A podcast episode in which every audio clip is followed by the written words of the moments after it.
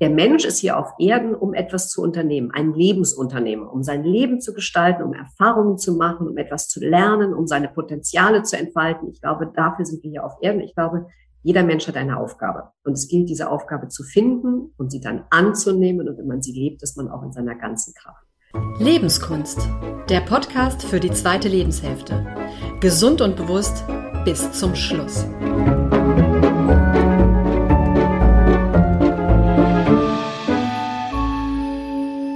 Herzlich willkommen zu einer neuen Folge des Lebenskunst-Podcasts für die zweite Lebenshälfte. Mit diesem Podcast möchte ich dich zu einem gesunden und bewussten Lebensstil inspirieren, der es dir ermöglicht, dein Altwerden bei bester Gesundheit zu erleben. Ich bin Isabel Brandau, Lebenskünstlerin, 41 Jahre alt, arbeite seit elf Jahren selbstständig als Coach in Berlin, bin Ernährungsexpertin und angehende Beraterin für psychosomatische Medizin. Ja, wie schön, dass du wieder eingeschaltet hast und ich freue mich wirklich sehr, dass ich dir heute ein richtig hochkarätiges und hochenergetisches und bestimmt auch hochmotivierendes Interview anbieten kann. Und zwar mit der Unternehmerin Dr. Kerstin Gernig. Ähm, ich kenne Kerstin als Speakerin zum Beispiel von Kongressen wie dem Entrepreneurship Summit in Berlin. Hier treffen sich einmal im Jahr ungewöhnliche Unternehmer und auch natürlich auch solche, die es werden wollen, einfach zum Networking und gemeinsamen Lernen von Menschen, die schon da sind, wo man gerne hin möchte.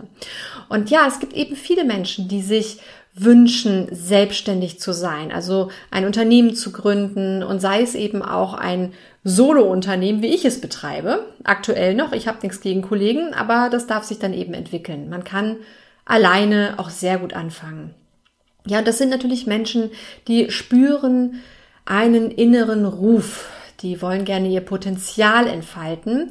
Und wenn man so einen inneren Ruf spürt und hört, dann ist das natürlich oftmals ein guter Hinweis auf die wahre Berufung, also wozu man sich im Leben berufen fühlt. Und es wäre ja schade, wenn die Welt davon nichts erfährt.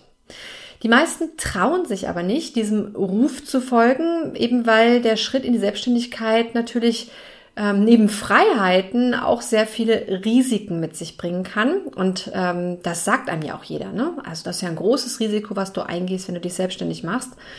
Und das weiß auch mein Interviewgast Kerstin Gernig, die sich mit Ende 40 entschlossen hat, ihren Status und ihre Sicherheit als Geschäftsführerin aufzugeben, um als Business Coach neu durchzustarten. Und natürlich lief das nicht ohne Reibung und Fehler ab. Kerstin hat unglaublich viel gelernt, neu gelernt und sich einfach auf die Reise begeben, von der heute andere zum Glück profitieren können, die sich bei ihrem Schritt in die Selbstständigkeit gerne professionell begleiten lassen wollen. Und ich habe Kerstin in den Podcast eingeladen, weil sie eben für Neuanfänge in der Lebensmitte steht. Und das passt natürlich super zu meinem Thema zweite Lebenshälfte, gesund und bewusst bis zum Schluss. Denn für Neuanfänge ist man, wie ich finde, nie zu alt. Ich sehe es als eine wichtige Säule im Leben, sein Potenzial zu leben, dem selbst einen Ausdruck zu verleihen. Und das geht natürlich über den Beruf auch sehr gut. Und Kerstin weiß, was eine Selbstständigkeit im fortgeschrittenen Alter bedeutet, nämlich, dass man weniger Zeit hat für Experimente und Fehlinvestitionen. Und deshalb kann es natürlich sinnvoll sein, sich einen Coach an die Seite zu nehmen, um von Anfang an strategisch vorzugehen. Und solltest du jetzt gerade an dem Punkt stehen in deinem Leben, an dem du überlegst, ob du dein eigenes Ding machen sollst, ins kalte Wasser springen willst, dann freu dich doch auf diese wichtigen Impulse von Kerstin Gernig. Und selbst wenn du aktuell keinen inneren Ruf hören solltest, dann freue ich mich, wenn du dir dieses Interview trotzdem aufmerksam anhörst. Denn womöglich hast du jemanden in deinem Umfeld, der gerne neue Wege beschreiten möchte und für den du dann ein Unterstützer, also jemand sein kannst, der andere darin bestärkt. Und Kerstin und ich wissen, wie das ist, wenn das Umfeld aus Familie und Freundeskreis vor allem Bedenken äußern und dadurch zu richtigen Bremsen werden können, weil sie einfach nicht verstehen, was es für jemanden bedeuten kann, zu 100 Prozent auf eigenen Beinen zu stehen und sich selbst zu verwirklichen und natürlich auch mit finanziellem Erfolg. Und all das und noch viel mehr erfährst du in diesem wertvollen Gespräch. Los geht's! Herzlich willkommen, Dr. Kerstin Gernig. Ich freue mich sehr, dass du dich bereit erklärt hast, hier im Podcast mit mir ein Interview zu führen. Und ja, freue mich auf die nächste Stunde mit dir. Ich hoffe, dir geht's gut, du bist toll in den Tag gestartet. Hallo Isabel, ich freue mich auch sehr da zu sein und bin ganz gespannt auf deine Fragen. Ja, ich würde gerne direkt mal starten mit einer kleinen Anekdote. Und zwar war ich 2017 das erste Mal auf dem Entrepreneurship Summit hier in Berlin und äh, mhm. von der Stiftung Entrepreneurship und du hast einen Vortrag gehalten zum Thema Werde, was du kannst, wenn ich mich richtig erinnere. Du bist Business Coach für Neuanfänge. Darauf gehen wir gleich weiter ein. Also dein Vortrag zielte darauf ab uns Teilnehmer, die zum Teil angestellt natürlich waren und vielleicht auch heute noch sind, zu inspirieren, den Mut aufzubringen, egal welchen Alters, auch nochmal etwas neu anzufangen, beruflich zum Beispiel. Und ich selber war zu dem Zeitpunkt damals schon mehrere Jahre selbstständig und habe mir unglaublich viel aufgeladen auf diesem Summit und wollte hier in die Session und da in die Session. Und ich habe deinem Vortrag gefolgt, zusammen mit einer Freundin, die noch frustriert angestellt war kommt gleich zum Schluss. und ich habe dann zu ihr gesagt, du, super Vortrag, aber ich muss jetzt noch in so einen Workshop, der startet jetzt gleich. Kommst du mit? Und dann hat sie zu mir gesagt, nein, ich bin gerade total in den Bann gezogen. Was ist es, liebe Kerstin, als erste Frage, was andere, wenn sie dir zuhören, in den Bann ziehen kann? Hast du da irgendeine Idee? Ah, das freut mich natürlich zu hören. Ich glaube, Menschen ziehen an, was sie ausstrahlen. Und wenn ein Mensch in seiner Mitte angekommen ist und in Resonanz mit seinem Herzen und seinem Intellekt unterwegs ist und seine Werte lebt und eine starke Vision hat und damit in gewisser Weise ja auch in den Flow kommt, dann spüren das andere Menschen, dass hier auf diesem Planeten in dieser begrenzten Lebenszeit einfach viel mehr möglich ist, als uns oft so gesagt wird. Du hast diese Erfahrung gemacht. Vielleicht magst du uns ein bisschen erzählen, wie du ähm, zum Coach für Neuanfänge geworden bist, wie dein Weg war. Denn ich weiß, du hast ja auch hervorragende Positionen bekleidet vor deiner Selbstständigkeit in einer angestellten Position. Was war der Auslöser, dass du diesen neuen Weg eingeschlagen bist? Früher war es ja so, dass man gerne so lineare Lebensläufe hatte. Nach dem Motto, man fängt irgendwo an und dann klettert man die Karriereleiter hoch und je länger man da ist, umso besser ist das. Heute haben sich Lebenswege fundamental verändert. Ähm, das hat mehrere Gründe. Einer der Gründe ist, dass wir einen demografischen Wandel erlebt haben, dass die Menschen viel älter werden und damit auch die Möglichkeit haben, selbst in der Lebensmitte nochmal neu zu starten. Wir haben ein ganz großes Problem. Wir leiten Menschen nach dem Schulabschluss nicht wirklich an, dass sie ihre Berufung finden. Und nichts ist ja schöner, als wenn Beruf und Berufung wirklich Hand in Hand gehen. Und das ist angesichts der Vielzahl der Möglichkeiten, die wir haben, was wir werden können, ja auch nicht ganz einfach, als junger Mensch seinen Weg zu gehen. Und bei mir war es damals so, dass meine Eltern wollten, dass ich etwas Sicheres mache. Und daraufhin habe ich dann die Geschichte, äh, um eine lange Geschichte jetzt mal kurz zu machen, ähm, Germanistik, Romanistik und Philosophie studiert, bin dann Studienrätin geworden und nach einem kurzen Intermezzo in der Schule bin ich aber rausgegangen, habe mich dann für die Wissenschaftslaufbahn entschieden, war dann zehn Jahre lang in der Wissenschaft im In- und im Ausland unterwegs an Universitäten und bin dann in die Wirtschaft abgeworben worden. Und dann habe ich zehn Jahre als Geschäftsführerin im Wirtschaftsverband gearbeitet, was eine extrem spannende Zeit war, aber ich war auch in einer großen Nische unterwegs. Ich war Sepulkralkulturexpertin Deutschlands. Das heißt, ich habe mich mit Bestattungs- und Trauerkulturen weltweit beschäftigt. Und das war extrem spannend, weil ich einen Verlag aufgebaut habe und Eventmanagement gemacht habe und Chefredakteurin einer Zeitschrift war. Aber wenn man sich zehn Jahre lang mit wissenschaftlicher Neugier ganz tief mit dem Thema Tod, Trauer, Sterben beschäftigt, dann ist man damit irgendwann auch durch. So, das war der eine Grund, dass meine wissenschaftliche Neugierde einfach äh, nicht mehr zu befriedigen war, weil ich einfach sehr, sehr viel gemacht habe. Jeden, Monat eine Zeitschrift mit 70 Seiten Umfang herausgegeben. Das war das eine. Das andere war aber auch, und da möchte ich einfach auch offen drüber sprechen, dass ich, äh, also Verbandsleben ist immer Haupt- und Ehrenamt und es kam ein neuer Direktor und der hat mir eine Glasdecke eingezogen. Und ich bin unter anderem ausgebildete Paragliding-Pilotin und ich fliege lieber über als unter Glasdecken. Und für mich war damals einfach klar, ich kann da nicht bleiben, ich muss was Neues machen, eben aus den beiden Gründen. Und dann war das ja nicht ganz einfach. Ich bin auf die 50 zugegangen und da bist du in einem Umfeld, wo die meisten anfangen, über Ruhe, Rente, Vorruhestand und Ähnliches nachzudenken. Und ich habe angefangen, über Selbstständigkeit nachzudenken und nochmal was ganz Neues in einem ganz anderen Feld zu machen. Und das war jetzt erstmal, so kam es dazu, dass ich dann gesagt habe, ich möchte nicht nochmal in einem anderen Verband als Geschäftsführerin angestellt sein, sondern ich möchte jetzt mein eigenes Ding machen. Hast du diesen Ruf schon früher mal gehört in deinem Leben? Ist eine gute Frage. Rückblickend würde ich sagen, dass ich eine ganz klassische Selbstständige von meinem Temperament und Wesen bin. Und ich hatte das große Glück, alles, was ich in meinem Leben gemacht habe, sehr selbstständig machen zu können. Also wenn man in der Wissenschaft unterwegs ist, du suchst dir deine Themen, über die du forschst und lehrst und du bist da schon sehr frei. Und auch als Geschäftsführerin habe ich extrem viel kreatives Gestaltungspotenzial gehabt und phänomenale, tolle Tagungen organisiert, immer an der Schnittstelle von der Wissenschaft und von der Sepulkralkultur und damit auch eine große mediale Aufmerksamkeit erzielt. Also vom Temperament her ja, aber ich komme halt überhaupt nicht aus einem Haushalt von Selbstständigen. Und ich habe ja dann ähm, im Zuge der Recherche zu meinem Buch werde, was du kannst, weil ein ungewöhnlicher Unternehmer wird mich mit diesem Phänomen, wie viel Selbstständige, wie viel Angestellte haben wir eigentlich auseinandergesetzt und festgestellt, wir haben eben von denen, die arbeiten, nur zehn Prozent, die selbstständig sind und 90 Prozent, die angestellt sind. Und das prägt eben ein Klima in einer Gesellschaft ganz stark. Und es ist ja auch nicht ganz einfach, sich selbstständig zu machen. Und insofern, wenn man dann mit diesem Gedanken mit Ende 50 kommt, eine gut dotierte Geschäftsführerposition zu kündigen, um diesen Sprung ins kalte Wasser zu wagen, sagen natürlich erstmal alle, bist du vollkommen wahnsinnig. So eine Stelle kriegst du nie wieder. Mhm. Und traust du dir das überhaupt zu und bist du dafür nicht schon viel zu alt? das waren so die, die ermunternden Worte, mit denen ich auf meinen Weg begleitet wurde. Ja, da wird man konfrontiert eigentlich mit den Ängsten der anderen, oder? Ja, ganz genau, ganz genau. Also es träumen ja auch viele Menschen durchaus von der Selbstständigkeit, aber nur wenige setzen den Traum dann auch um und werden eben zu den Machern und den Unternehmern, denn Erfolg kommt von tun und nicht von lassen und Unternehmer heißen eben nicht Unterlasser, sondern Unternehmer, die machen das. Sag mal, und wie, was haben deine Recherchen ergeben? Also, als du mit diesen Unternehmern gesprochen hast, was du ja auch dann in ein Buch zusammengefasst hast, hm, sind das eher auch ähm, tatsächlich die Unternehmer in der Lebensmitte gewesen oder waren das auch so selbstständige Unternehmer wie ich, die schon mit Ende 20 ins kalte Wasser gesprungen sind, einfach weil das mit den Angestelltenverhältnissen, also ich habe es damals überhaupt nicht ausgehalten ähm, und da wenig gute Erfahrungen gemacht und bin deswegen früh gestartet.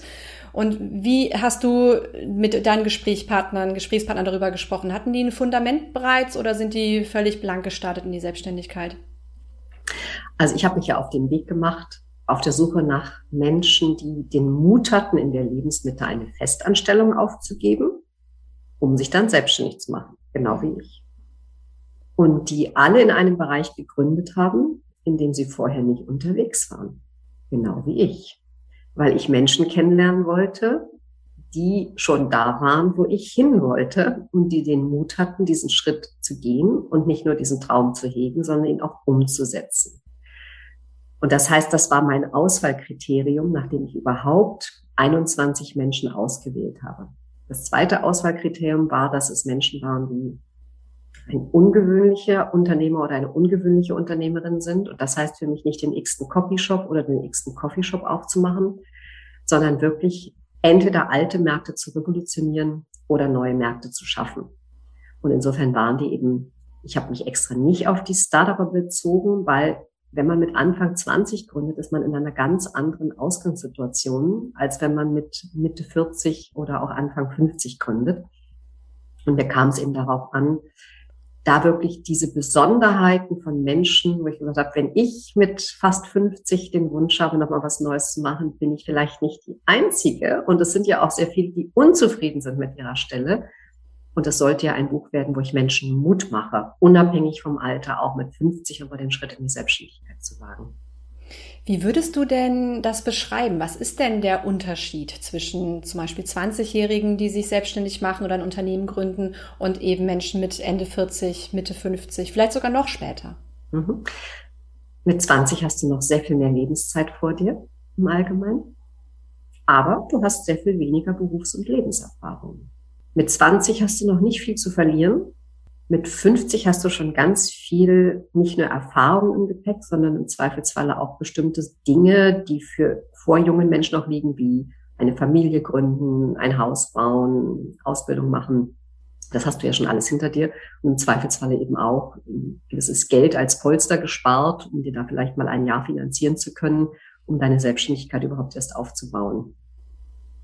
Ja, und du hast Verbindlichkeiten, ne? Also ich kann auf jeden Fall sagen, als ich mich mit Ende 20 selbstständig gemacht habe, ich hatte ja, also ich hatte zum Glück keine Schulden, auch keine Studiengebühren in irgendeiner Form zurückzuzahlen und dementsprechend konnte ich da völlig frei aufschlagen und da ist es auch nicht so dramatisch, wenn man dann doch mal irgendwie eine ganze Zeit lang in einer Einzimmerwohnung wohnt im Zweifelsfall oder in, auch in einer WG. So, mhm. und wenn dann irgendwann der Schritt natürlich kommt, dass man sich sagt, okay, ich möchte auch zum Beispiel Nachwuchs haben, ich möchte gewissen Wohlstand dann auch bieten und mhm. eine gewisse Sicherheit oder man hat einen Partner, der sagt, das ist ja schön und gut, was du hier machst, aber ich habe irgendwie schon Lust, hier auch noch mal einen Schritt weiter zu gehen, rein finanziell, dass diese Experimentierphase aufhört, sagst du natürlich klar, also wenn du älter bist, in der Lebensmitte bist und gründest, dann hast du womöglich dieses Polster, aber du hast womöglich auch eben diese Verbindlichkeiten, ne? so ein Einfamilienhaus beispielsweise oder auch ein Wohlstand in Form von, man ist es gewöhnt, zweimal im Jahr in Urlaub zu fahren und das dann auch nicht irgendwie nur Backpacking auf Low-Budget-Ebene, dann äh, will man ja vielleicht das auch nicht unbedingt aufgeben und sieht da diese Risiken. Was sagst du dann deinen Klienten heute? Was ist da ein Mutmacher, diesen Schritt trotzdem zu gehen? Ich sage gerne, Menschen handeln aus zwei zentralen Impulsen. Entweder aus Leidensdruck oder aus Leidenschaft. Und wir alle entscheiden, welchen Preis wir in diesem Leben bereit sind zu zahlen. Und wir zahlen für alles einen Preis. Wenn wir die Routinen beibehalten wollen und den Komfort und den Luxus und das gewohnte Leben, dann ist das eine Sicherheit, aber kein Abenteuer. Wenn der Leidensdruck aber sehr groß wird, dann ist das vielleicht ein Preis, den man nicht mehr zahlen möchte. Und diejenigen, mit denen ich zusammenarbeite, sind Menschen, die von einer Leidenschaft geprägt sind. Die wissen nicht nur, wovon sie weg wollen, sondern die wissen auch, wo sie hinwollen. Und das Faszinierende ist, wenn man sich auf diesen Weg macht, ich kann nur sagen von mir selbst, es war ein mutiger Schritt, auch ein Wagnis. Man weiß ja nie, ob das gut ausgeht oder nicht. Wobei ich heute zu meinen Coaching-Klienten immer sage, die Frage, ob etwas gut ausgeht, dürfen sie sich nicht mehr fragen, sondern ausschließlich sich, dürfen sie sich fragen, was muss ich tun, um erfolgreich zu werden? Und da steckt eine vollkommen andere Energie drin. Und meine eigene Lernkurve, seitdem ich mich selbstständig gemacht habe, war extrem steil und wir alle bewegen uns ja immer zwischen den beiden Polen von Sicherheit und Abenteuer. Und ich äh, bewege mich ab und an gerne mal raus aus der Komfortzone, rein in die Risikozone, allerdings gerne ins kalkulierte Risiko, vermeide auch die Panikzone, wenn möglich. Und das hält extrem lebendig. Ich werde ganz oft gefragt, wo ich meine Energie hernehmen würde. Und das ist halt einfach, weil ich etwas mache, was ich liebe. Und das erlebe ich bei meinen eigenen Coaching-Klienten auch die wachsen, also das ist teilweise wie eine Art Verjüngungskur. Und der Faltin vom Entrepreneurship Summit, den du vorhin erwähntest, hat mal gesagt, ein Unternehmen zu gründen ist wie ein Kind großzuziehen. Und das ist so, das ist unendlich kreativ und man darf wahnsinnig viel lernen und täglich neu und immer wieder was dazu. Ja. Und insofern ist das natürlich eine Temperamentsfrage auch, nicht? Ob jemand den Mut hat, zu sagen, ich gehe jetzt den Schritt. Ja. Der Falti nennt es ja auch Ideenkinder, ne? Das ist auch mal ganz schön, weil bis zu diesem Punkt, wo ich wirklich sage, okay, das ist mein Weg, ist ja auch vorher erstmal Muße angesagt, Kreation angesagt, wo es natürlich sehr helfen kann, da jemanden an seiner Seite zu haben, wie dich zum Beispiel, dass man wirklich halt weiß, okay, wie ist zum Beispiel meine Positionierung, wie kann ich sowas gestalten? Vielleicht gehen wir da nochmal drauf ein. Also wie arbeitest du mit deinen Klienten? Wenn ich mich zum Beispiel entscheide, mit dir zu arbeiten, ist es da eine Gruppe zum Beispiel von Menschen oder ist es das Einzelcoaching? Sind das Jahre? Wie ist da dein Ansatz, mit dem du erfolgreich mit deinen Klienten zusammenarbeitest? Also Positionierung ist mein Lieblingsthema, weil ich selber meine Nische gefunden habe in der Nischenpositionierung ungewöhnlicher Unternehmerinnen und ungewöhnlicher Unternehmer. Warum? Weil ich sage, jeder soll seinen Fingerabdruck in die Welt bringen. Das, was ihn einzigartig macht, weil da hat er die größte Strahlkraft. Ich habe ja gerade angedeutet, das lief ja auch nicht ohne Hürden, Hindernisse und Schwierigkeiten. Es war wirklich ein steiler äh, und auch kein ganz einfacher Weg für mich. Und ich bin jetzt gerade dabei, eine Online-Coaching-Akademie aufzubauen. Die startet jetzt am 1. April 2021. Das ist ein großer Schritt für mich. Und das ist ein 52 Wochen Coaching Power Programm. Das habe ich aufgelegt, weil ich in den letzten sieben Jahren einfach festgestellt habe, dass Menschen extrem umsetzungsstark sind, wenn sie ganz klar wissen, was sie zu tun haben. Und ich habe festgestellt, dass alle Menschen immer wieder durch genau die gleichen Prozesse durchgehen. Deswegen steht am Anfang erstmal ein Kapitel nur zum Thema Persönlichkeitsentfaltung, wo es darum geht, Glaubenssätze aufzulösen, weil negative Glaubenssätze extrem viel Energie binden, eben beispielsweise auch Ängste zu überwinden, auch Mechanismen an die Hand zu bekommen, wie man eben mit Ängsten umgehen kann, weil die dürfen nicht unterdrückt werden, eine ganz starke, klare Vision zu entwickeln, sich seiner Stärken bewusst zu werden und eben auch in Resonanz nicht nur mit seinen Werten, sondern mit Herz und Verstand zu gründen.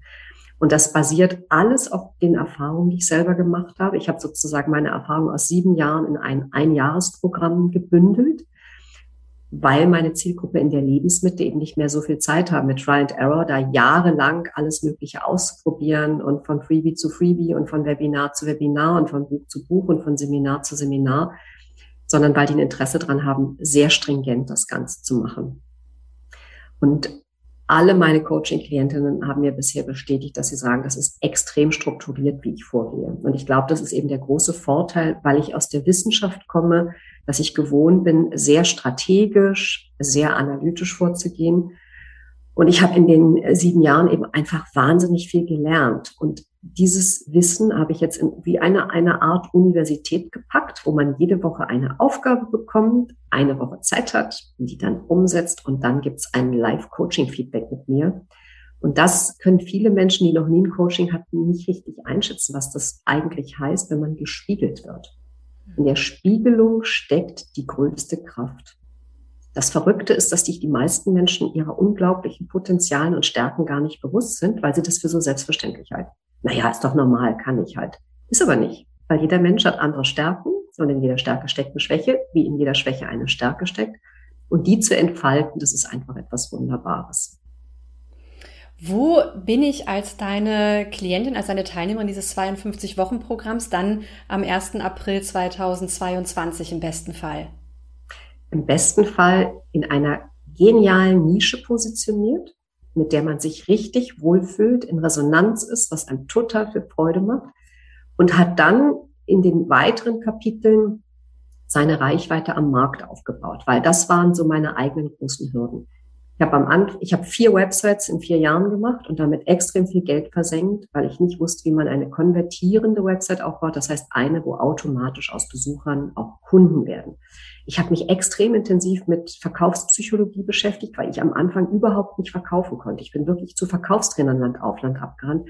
Das ist alles überhaupt kein Hexenwerk, aber man muss wissen, wie das funktioniert, um das Ganze dann digital strategisch abbilden zu können. Ich habe dann ein Jahr lang auch noch eine Ausbildung als Digitalexpertin gemacht, weil ich mein eigenes Wissen fast für veraltet und für wertlos gehalten hatte. Also mein ganzes Wissen aus dem Studium und auch das Wissen so als Geschäftsführerin, als Verlagsleiterin, als Chefredaktorin. Ich dachte plötzlich, das ist nicht das Wissen, was ich brauche, um selbstständig zu sein. Also gerade weil du dich ja in einem neuen Bereich ja selbstständig machst, ne? Also wenn ja wahrscheinlich auch viele deiner Klienten sagen, die sagen, okay, ich habe jetzt irgendwie so und so viele Jahre äh, in einer Industrie oder in einer bestimmten Branche gearbeitet, aber eigentlich will ich das gar nicht mehr. Also so wie ich beispielsweise, ne? Aus diesem ganzen Training, Führungskräfte-Thema äh, in Richtung Gesundheit. Mhm. Äh, vom, vom Corporate als Kunde finde ich gar nicht so schwer, sich da zu verkaufen. Mhm. Ja, man hat einen Geschäftsführer oder einen Personalleiter am Telefon und dann hat man direkt ein großes Volumen verkauft, aber an den Endkunden heranzugehen, ist eine ganz andere Herausforderung. Und das natürlich eben, das Wissen ist gar nicht da. Selbst wenn man an der Lebensmitte ist und auf so viel Lebenserfahrung zurückgreifen kann, aber halt beruflich fängt man irgendwie neu an, ne? Coach für Neuanfänge. Ja. Ja, absolut. Und das Verkaufen können ist ja einfach so, ich sage gerne, wir leben eigentlich in der besten aller möglichen Zeiten, um sich erfolgreich selbstständig zu machen. Warum? Weil wir diese phänomenalen Reichweitenmedien zur Verfügung haben, die ja nichts kosten. Die ganzen sozialen Medien und Google, also die Digitalisierung. Aber man muss sich mit den Algorithmen dieser Medien beschäftigen, um zu wissen, was mache ich denn, um bei Google auch gefunden zu werden. Und das ist auch alles kein Hexenwerk. Oder was mir immer wieder auffällt, Menschen, die keinen klaren Kundenavatar gemacht haben, die gar nicht wissen, was bietet sie ganz konkret, wem konkret, zu welchen Konditionen konkret an. Und das wird halt in diesem Jahresprogramm wirklich durchdekliniert, Butter über die Fische. Man muss als Selbstständiger sofort sagen können, was möchte man im Jahr verdienen und äh, was ist das eigene Angebot und wer ist die eigene Zielgruppe.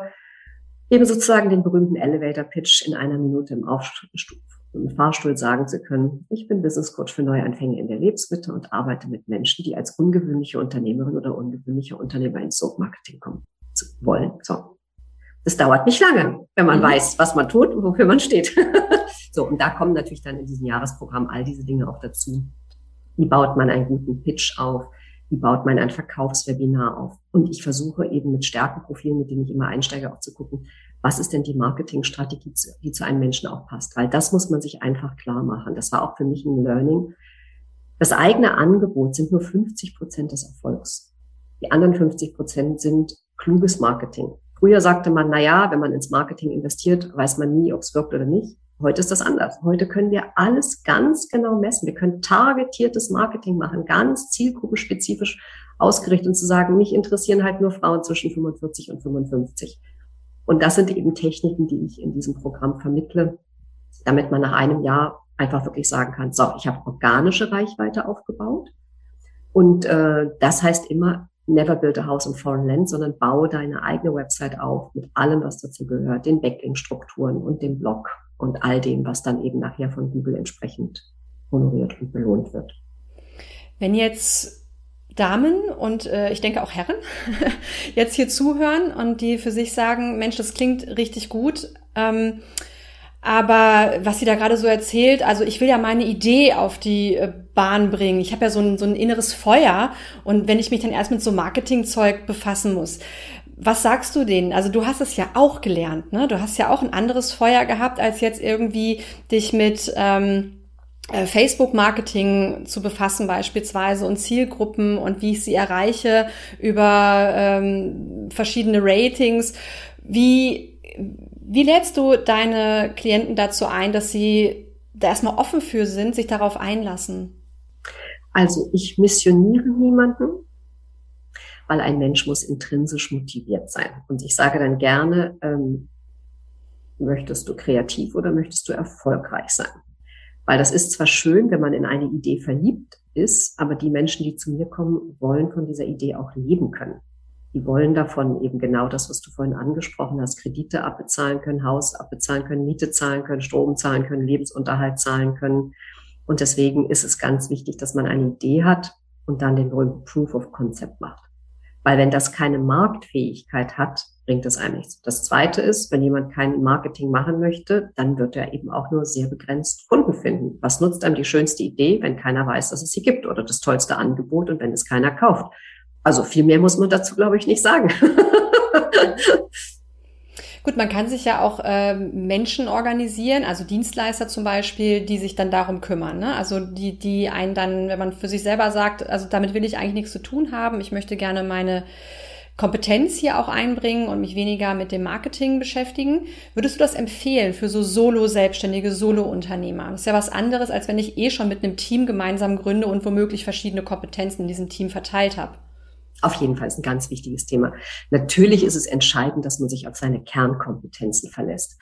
Aber ich habe immer gerne einmal alles selber gemacht, bevor ich es delegiere, auch um einschätzen zu können, ob das überhaupt seriöse Angebote sind. Da draußen springen ein Haufen, ich sag mal, Lautsprecherjungs rum, die einem verkaufen wollen. Ach, hier mach mal nur Facebook-Marketing und dann wirst du Millionär in drei Monaten. Sorry, das funktioniert nicht. Wenn man Facebook-Marketing macht, muss man ganz genau wissen, dass man eine Landingpage, einen Funnel erstmal aufbauen muss. Und mir ist wichtig, dass die Menschen diese Angebote einordnen können. Das ist nämlich nicht ganz einfach. Es ist ja eine unglaubliche Fülle. Was mache ich denn?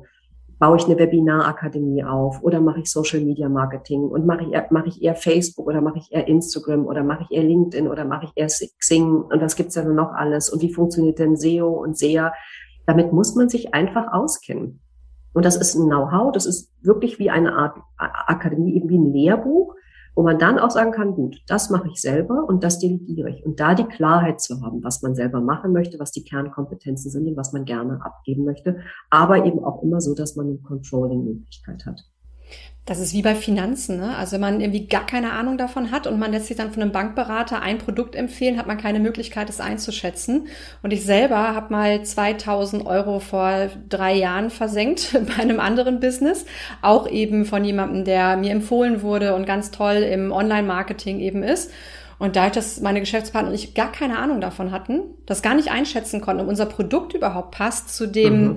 äh, was da letzten Endes als Videos äh, über uns da im Netz mit äh, teuer Geld verkauft wurde und wir wirklich überhaupt, überhaupt gar keine Kunden gewonnen haben dadurch und das dann auch schnell wieder abgebrochen haben, ist das natürlich auch ein Learning gewesen, ähm, dann lieber zu investieren in jemanden, der einem das beibringt, ja, um dann nachher schauen zu können, okay, jetzt habe ich es begriffen, Jetzt habe ich so ein, so, eine, so, eine, so ein Gefühl dafür, um dann gezielt sich auch einen Partner auszusuchen, mit dem man dauerhaft ähm, zusammenarbeitet auf Basis einer Strategie. Also ganz, ganz wichtig, ähm, dann auch zu erfahren, dass deine Klienten auch dieses Know-how mitbekommen.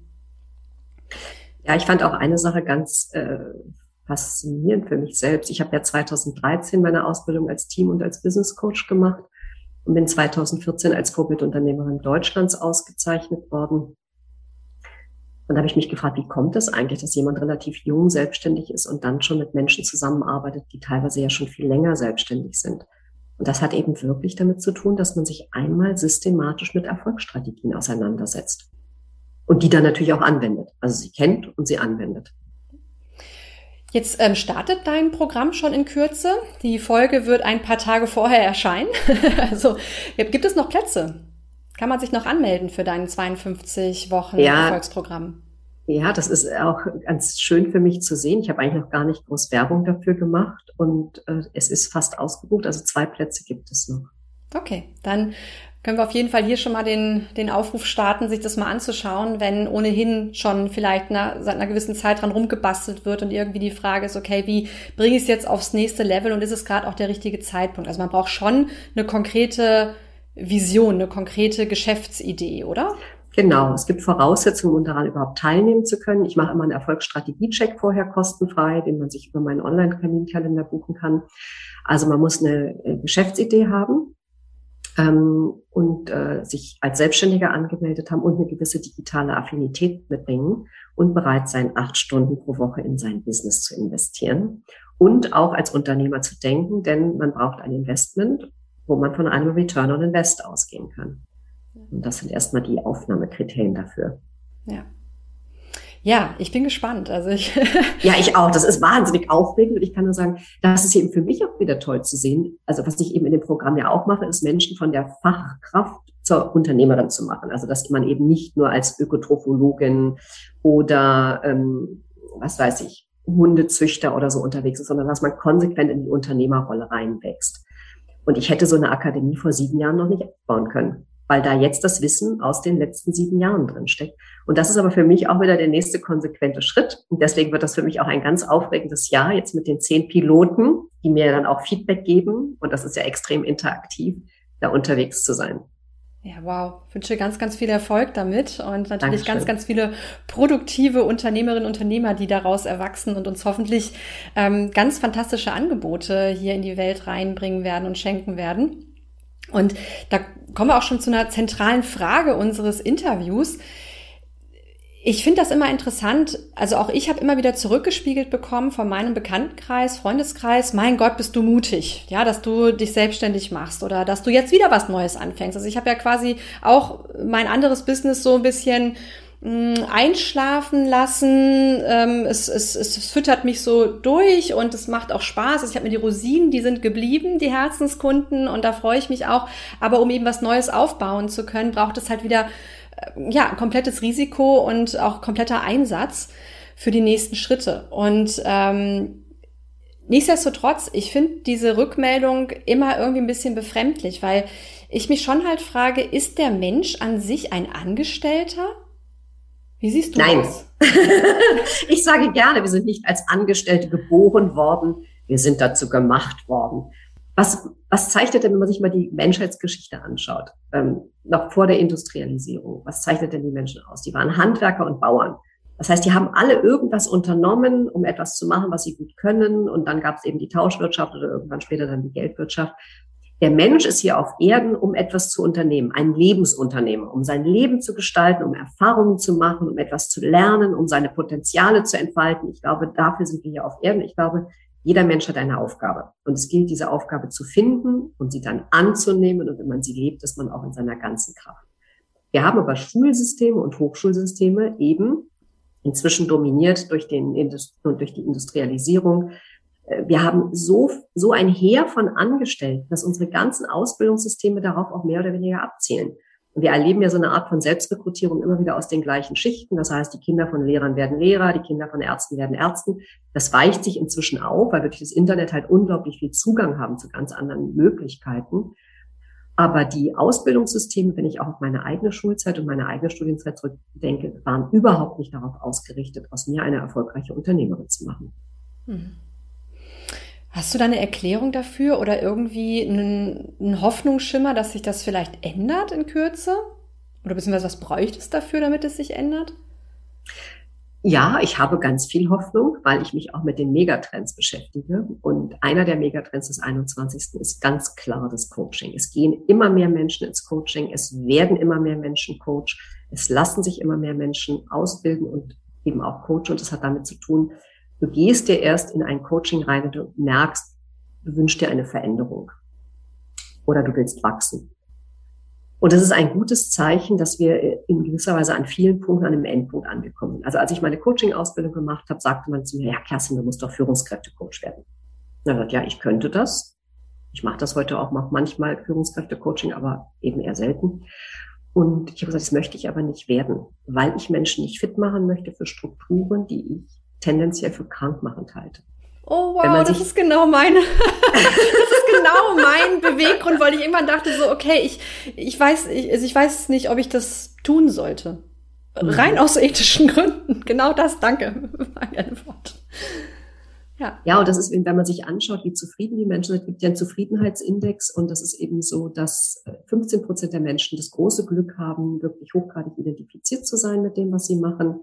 Dann gibt es 15 Prozent, die sind bereits in der inneren Immigration und 70 Prozent machen Dienst nach Vorschrift.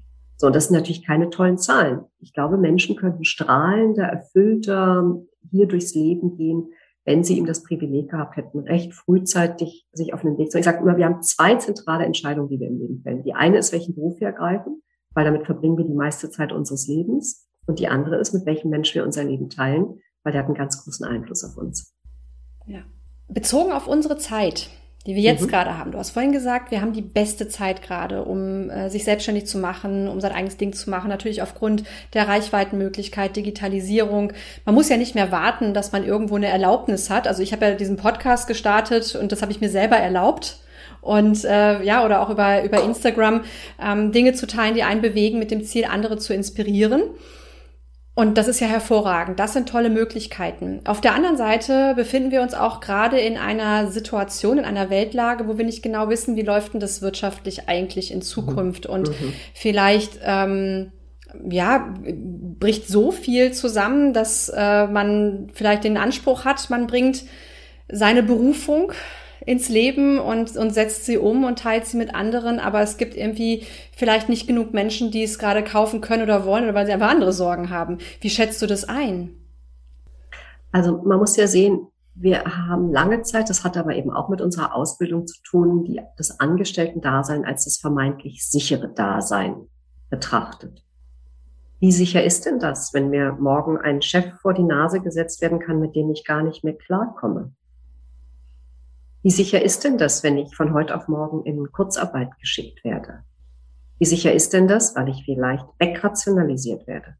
Wie sicher ist denn das, wenn plötzlich Wellen an viel jüngeren Mitarbeitern kommen und man die Älteren entweder in den Vorruhestand steckt oder entlässt?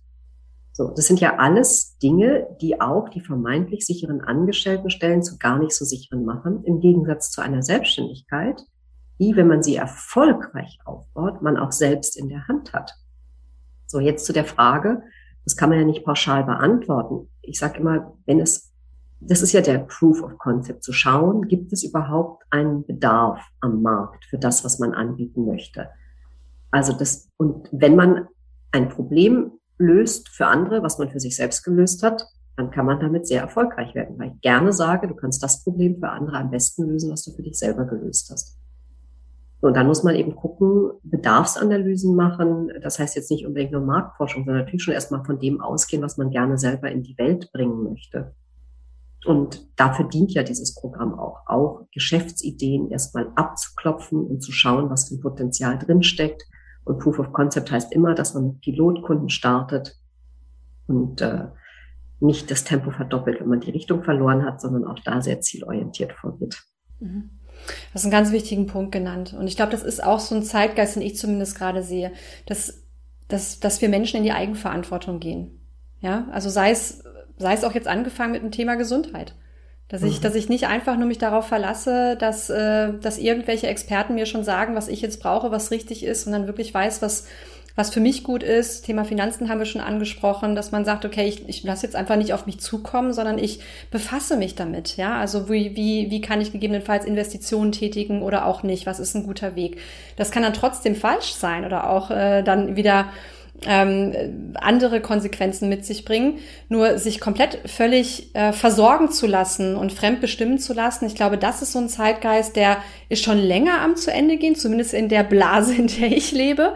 Und ich glaube, dass diese Zeit jetzt wirklich eine Einladung und auch eine Chance sein kann, so sehe ich das, zu sagen, okay, ich, ich bringe bring jetzt mal alles auf den Prüfstand hier gerade und hoffe nicht die ganze Zeit nur, dass es meinem Arbeitgeber weiterhin gut geht und dass ich weiterhin safe bin hier und lasse im Prinzip mit mir geschehen und bin überrascht dann nachher, wenn es gegebenenfalls nicht so läuft.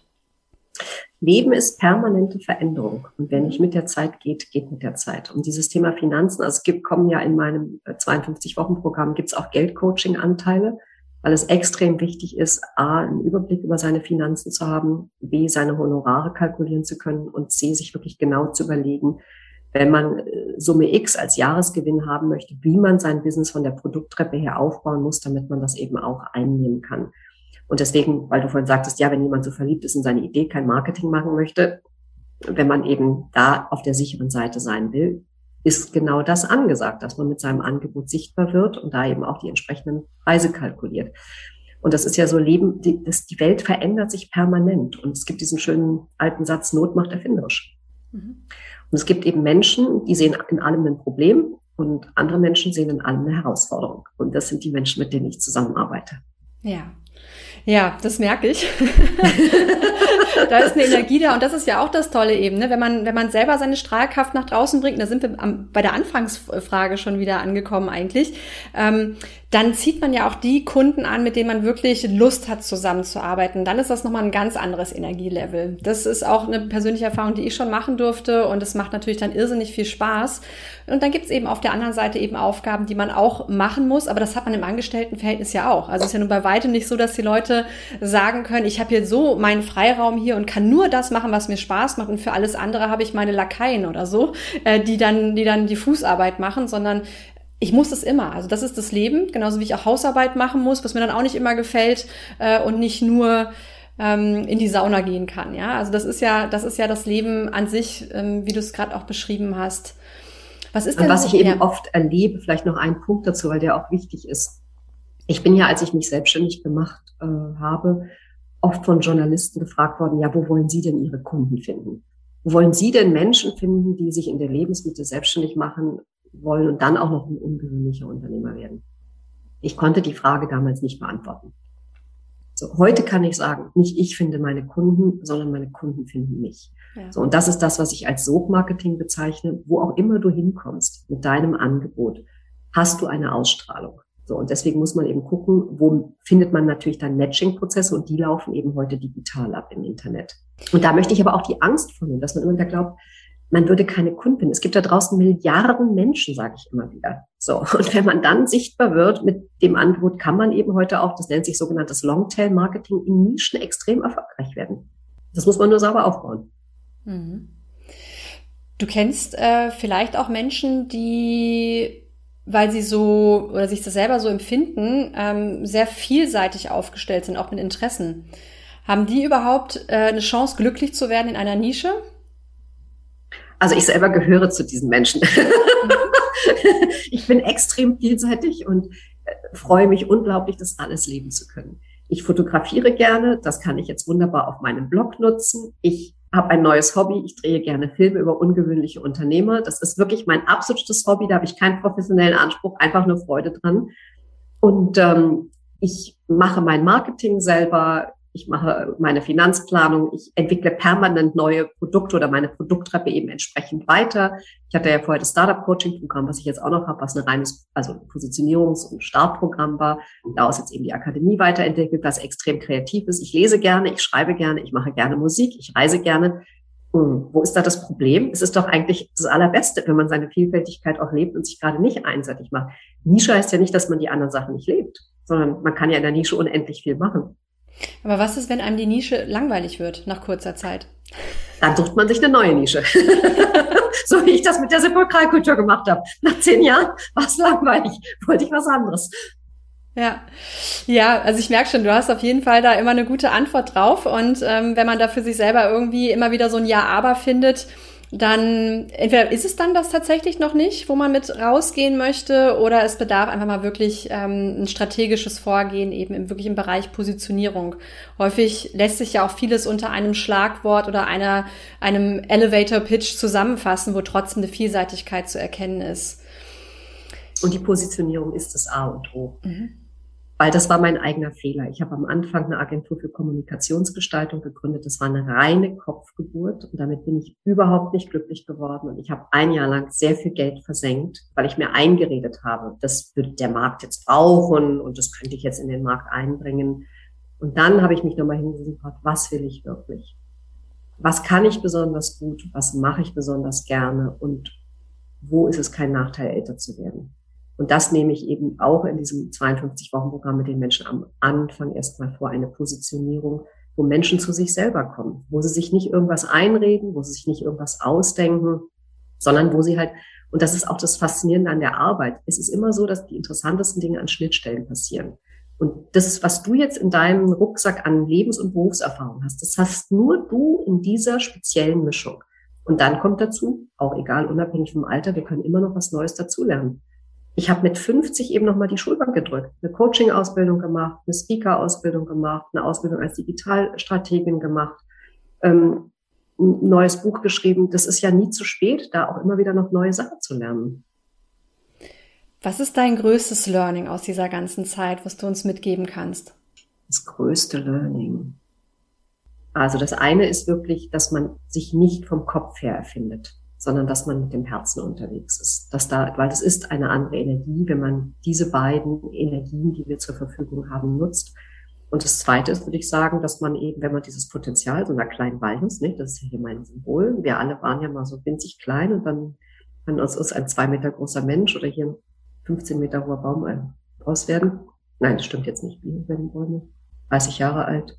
Ja, doch, bis 10 Meter kann ich schon werden. Ähm, dass man sagt, dass man im eigenen im Rhythmus des eigenen Herzschlags und des eigenen Atems unterwegs ist. Und das bedeutet eben wirklich strategisch vorzugehen, nicht alles gleichzeitig machen zu wollen, weil damit wird man, überfordert man sich komplett, sondern Schritt für Schritt ein Unternehmen aufzubauen.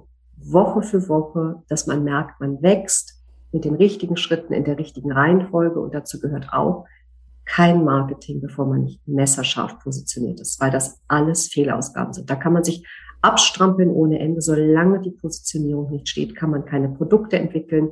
Weiß man nicht, was man auf seine Website draufschreiben soll oder in seinen anderen Marketingaktivitäten machen soll, weiß man auch nicht, wo man nach seinen Kunden suchen soll. Ich glaube, das wäre so mein wesentliches Learning als Zusammenfassung. Ja, danke fürs Teilen, super wichtig. Du hast gerade, äh, also für diejenigen, die es äh, hören, das Interview und nicht sehen bei YouTube, du hast einen tollen Hintergrund mit der Walnuss, einer jungen Walnuss, die noch nicht geschlüpft ist und gerade auch eine gezeigt. Das ist dein Symbol, dein Logo, ja? Magst du da vielleicht noch zwei, drei Sätze zu sagen? Also was symbolisiert es für dich, dieses klein nach groß? Gibt es noch mehr? Ja, ganz viel. Also zum einen so eine geknackte Walnuss sieht ja ein bisschen aus wie ein Gehirn. Und äh, ich finde das wirklich phänomenal, was unser Gehirn in der Lage ist zu leisten. Und dann ist es so, wir alle haben irgendwann mal laufen gelernt. Wir waren mal klein und unbeholfen und sind dann aber bestätigt und bestärkt worden, wenn es gut gelaufen ist von unseren Eltern, haben laufen gelernt. Und ein Unternehmen aufzubauen ist auch ein bisschen wie laufen lernen. Und das heißt, dass aus einem kleinen Kind ein erwachsener, souveräner, in sich ruhender, stabiler eben Baum, der Ring um Ring Jahr für Jahr wächst oder eben wirklich Woche für Woche, Tag für Tag, Jahr für Jahr so in seine Kraft kommt und das weiter entfaltet. und dann Äste ausbildet, neue Produkte entwickelt. Und daher finde ich, ist das ein ganz schönes Symbol. Es braucht einen guten Boden, es braucht Licht und Wasser, muss also entsprechend gedüngt werden. Und so ist das bei uns auch. Wir müssen uns Gutes tun von der Ernährung über den Sport, über den Schlaf, über die Regeneration. Alles ganz wichtig gehört auch dazu, wenn man so am Powern ist. Würdest du den Satz bestätigen, dass äh, Selbstständigkeit, Unternehmertum Persönlichkeitsentwicklung ist? Auf jeden Fall. Auf jeden Fall. Also ich finde, man merkt es Menschen an, wenn man jetzt, ich habe ja ein eigenes Netzwerk gegründet, das Netzwerk der ungewöhnlichen Unternehmerinnen, was hier bei mir im Haus der ungewöhnlichen Unternehmerinnen mit großem I geschrieben stattfindet.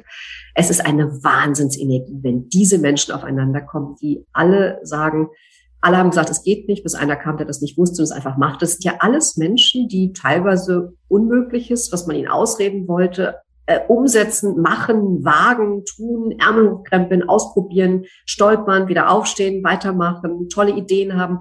Und in diesem Ideenaustausch passieren einfach unendlich anregende Sachen. Also das ist, deswegen leide ich momentan sehr unter Corona, dass ich diese Netzwerktreffen nicht durchführen kann. Ich finde das ganz fürchterlich, in diese Isolation getrieben zu sein. Und dem, so schön ich es finde, dass wir jetzt hier einen Podcast machen können und uns auch sehen können, aber wenn man das zu exzessiv macht, dann ist das auch nicht mehr schön. ja, kann ich, kann ich super gut nachvollziehen. Und ich vermisse auch also genau diese Energie. Diese, also von, von in, in Netzwerken drin zu sein, von Menschen, die ihr eigenes machen und wirklich mit Leidenschaft etwas auf die Bahn bringen, in ihrem Leben verwirklichen. Und das ist eben genau, wie du so schön sagtest, wie diese Ringe von diesem Baum einfach. Da kommt immer mehr Erfahrung dazu und das wird ja alles so schön integriert. Und es ist eben nicht dieses 9 to 5 und ich bin eigentlich ausgestiegen und mein Tag läuft seit 20 Jahren immer gleich. Auch in einer Angestelltenposition bin ich mir sehr, sehr sicher, kann man sehr, sehr erfüllende Aufgaben finden und sich auch durchaus einbringen und verwirklichen. Und da muss man eben schauen, dann ist wahrscheinlich auch der Leidensdruck nicht groß genug. Aber für diejenigen, die uns jetzt gerade hier zuhören, für sich sagen, ja, stimmt eigentlich, ich habe auch Lust, ähm, mich zu entwickeln, einen Schritt weiter zu gehen im Leben, mal ein Abenteuer zu wagen, ist das natürlich eine tolle Einladung. Wir kommen Und das dann, würde ich ja? vielleicht auch noch als letztes Learning mit dazugeben.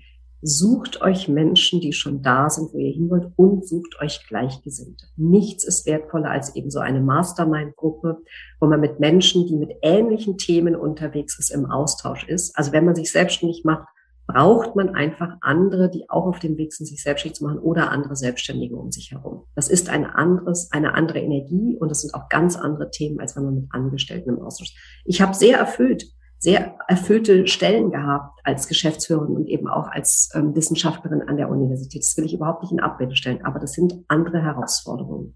Mhm. Und Kannst du, wenn, wenn, du sagst, so dieses Umfeld ist so wichtig, also von Menschen, die einen da auch häufig auch mit Angst infizieren, wie kannst du sowas tun, so ein Risiko eingehen, stell mal vor, das klappt nicht. Was sind denn die größten Glaubenssätze, die du bei deinen Klienten trans gemeinsam transformieren darfst. Hast du da irgendwie etwas, wo du sagst, das kommt immer und immer wieder? Also ganz häufig höre ich, das gibt's ja schon alles. und dann sage ich immer, wenn eure El wenn deine Eltern zu dir gesagt hätten, es gibt ja schon so viele Kinder auf der Welt, dann wärst du nicht auf der Welt. also jeder, jeder hat hier seinen Platz und es gibt Milliarden Menschen und jeder hat auch seinen Marktanteil, wenn er entsprechend positioniert ist. Und das ist einer der Glaubenssätze, mit dem ich immer wieder hier arbeiten darf. Gründen Frauen eigentlich anders als Männer? Weil gerade so dieses, was du gerade sagst, das, das klingt für mich eher wie so ein Gedankengang, den, den eine Frau hat. So dieses Selbstzweifeln, dass das eigene Angebot vielleicht nicht reicht. Ist jetzt einfach nur geschätzt von mir. Ja, tendenziell gründen Frauen anders als Männer, vorsichtiger sehr häufig. Und äh, das hat auch wieder was mit der Sozialisation zu tun und sind häufig auch nicht so investitionsbereit. Ähm, Vorsicht ist gut, aber eine gewisse Risikobereitschaft braucht es eben auch. Dann ist es häufig so, dass Frauen sehr viel stärker Zeit gegen Geld tauschen, während Männer viel frühzeitiger in skalierbaren Businessmodellen denken. Deswegen spielt auch Skalierung bei mir in meiner Akademie eine große Rolle, dass man von Anfang an wirklich drüber nachdenkt, wie man halt aus solchen fatalen Hamsterrädern Zeit gegen Geld zu tauschen rauskommt. Ja, also kann ich, kann ich selber nur bestätigen. ganz, ganz wichtiger Punkt.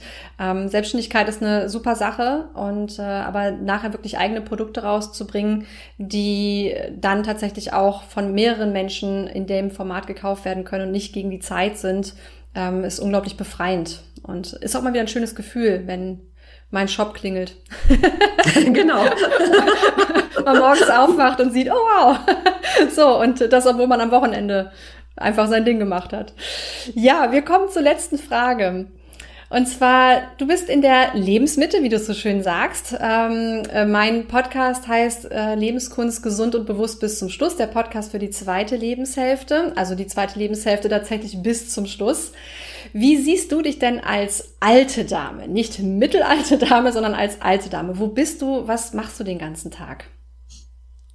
Eine gute Frage. Also ich hatte ja vorhin gesagt, eine meiner Fragen lautete, wo ist es kein Nachteil, älter zu werden?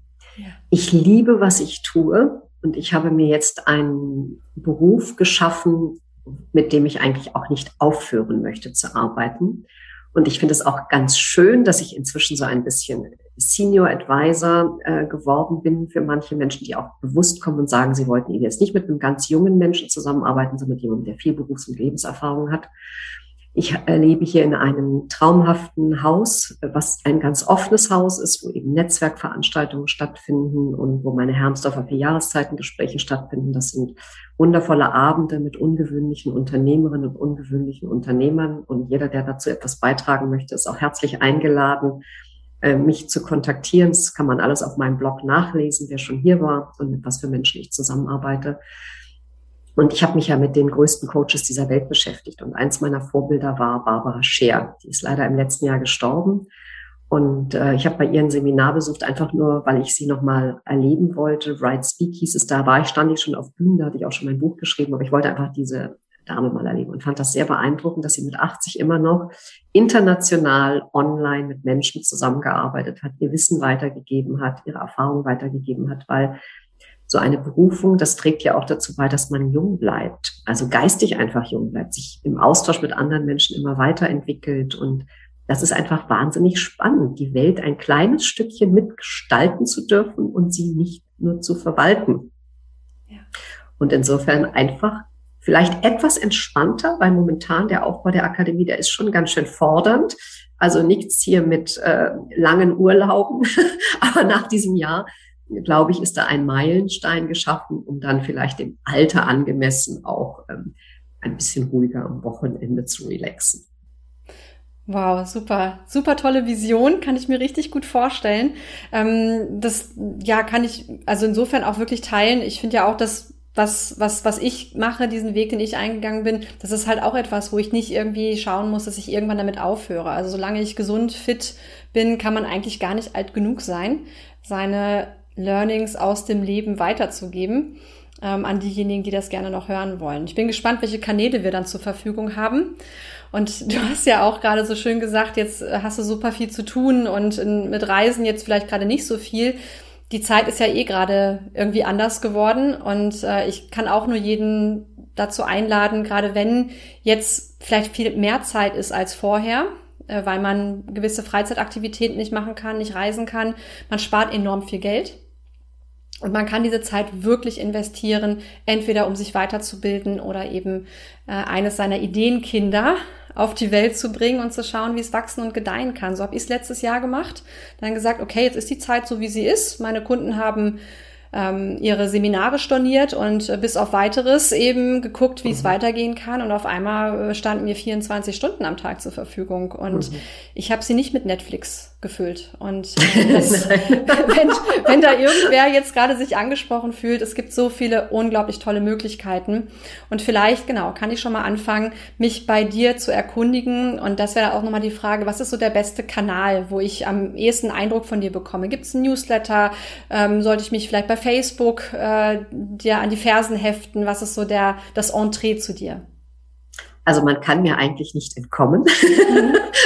Der beste Kanal ist natürlich meine Website kerstingernich.de. Ich bin auf fast allen sozialen Medien unterwegs. Jeder ist eingeladen, der sich selbstständig macht, in meine Werde, was du kannst, Facebook-Gruppe zu kommen, in meine Werde, was du kannst, Meetup-Gruppe zu kommen, sich auf Xing, LinkedIn, Twitter, Instagram, Pinterest mit mir zu verbinden. Ich habe äh, Inspirationen, das ist mein Newsletter, die kann jeder abonnieren, kann also kostenfrei wirklich an den Wissen. Ich gebe sehr viel Wissen kostenfrei weiter auf meinem Blog. Das kann sich jeder anschauen. Ich habe eine eigene Webinarakademie, allerdings ziehe ich mit der gerade um. Also insofern sind alle eingeladen, das ganze Wissen, was ich kostenfrei auf meinem Blog zur Verfügung stelle und auch auf meinem Medienkanal. Ich habe sehr viele Vorträge gehalten, da ist sehr viel wertvolles Wissen, wertvoller Content, den man sich einfach anschauen kann. Wunderbar. Ganz herzlichen Dank. Ganz herzlichen Dank für dein Angebot, für das, was du uns gibst, was du uns schenkst, aber auch natürlich, was wir äh, uns selber gönnen können, wenn wir in uns selber investieren wollen. Und ähm, ja, danke dir ganz herzlich für deine Zeit und Bereitschaft, dein Wissen hier mit mir und meinen Hörerinnen und Hörern zu teilen. Sehr gerne, Isabelle. Es war mir ein Fest und ich sage gerne, werde, was du kannst. Wer, wenn nicht du? Wann, wenn nicht jetzt? Großartig. Herzlichen Dank und viel Erfolg mit der Akademie. Dankeschön. Tschüss. Tschüss. Das war das Interview mit Dr. Kerstin Gernig. Ich hoffe, es hat dir gefallen. Ich hoffe, es hat dich motiviert. Und du findest ihre Kontaktdaten und das 52-Wochen-Programm in den Show Notes auf isabelbrandau.de verlinkt.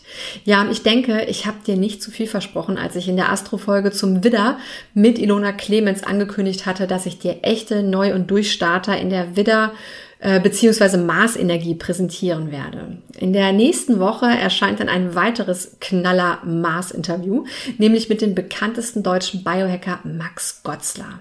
Darauf kannst du dich jetzt schon sehr freuen. Und bis dahin freue ich mich, wenn du uns folgst auf Instagram zum Beispiel oder Facebook. Und zwar at Kerstin Gernig und at Isabel Brandau und kommentier doch diese Folge gerne unter dem Post. Und du kannst natürlich auch gerne diese Folge mit Menschen in deinem Umfeld teilen, die mit dem Gedanken spielen, ein Unternehmen zu gründen oder vielleicht auch schon gegründet haben und jetzt gegebenenfalls etwas Unterstützung gebrauchen könnten, was zum Beispiel die Positionierung betrifft. Und natürlich freue ich mich auch sehr über eine Bewertung und Rezension bei Apple beziehungsweise iTunes, wenn dir der Podcast einen Mehrwert für dein Leben bietet. Ganz, ganz herzlichen Dank dafür. So, und während du diese Podcast-Folge gehört hast, befinde ich mich mitten im Umzug. Das ist auch der Grund, weshalb die Folge nicht wie gewohnt am Freitag, sondern ausnahmsweise am Donnerstag erschienen ist. Und äh, ja, ich kann dazu nur sagen, wenn das hier alles überstanden ist und ich auch emotional im neuen Zuhause angekommen bin, dann befasse ich mich auch wieder mit diesem Lebenskunstprojekt und den vielen Produkten und Ideen, die nur darauf warten, endlich verwirklicht zu werden. Also sei gespannt. Vielen Dank, dass du wieder eingeschaltet hast und dir die Zeit für dich und deine Gesundheit genommen hast. Bleibe gesund und bewusst, deine Isabel.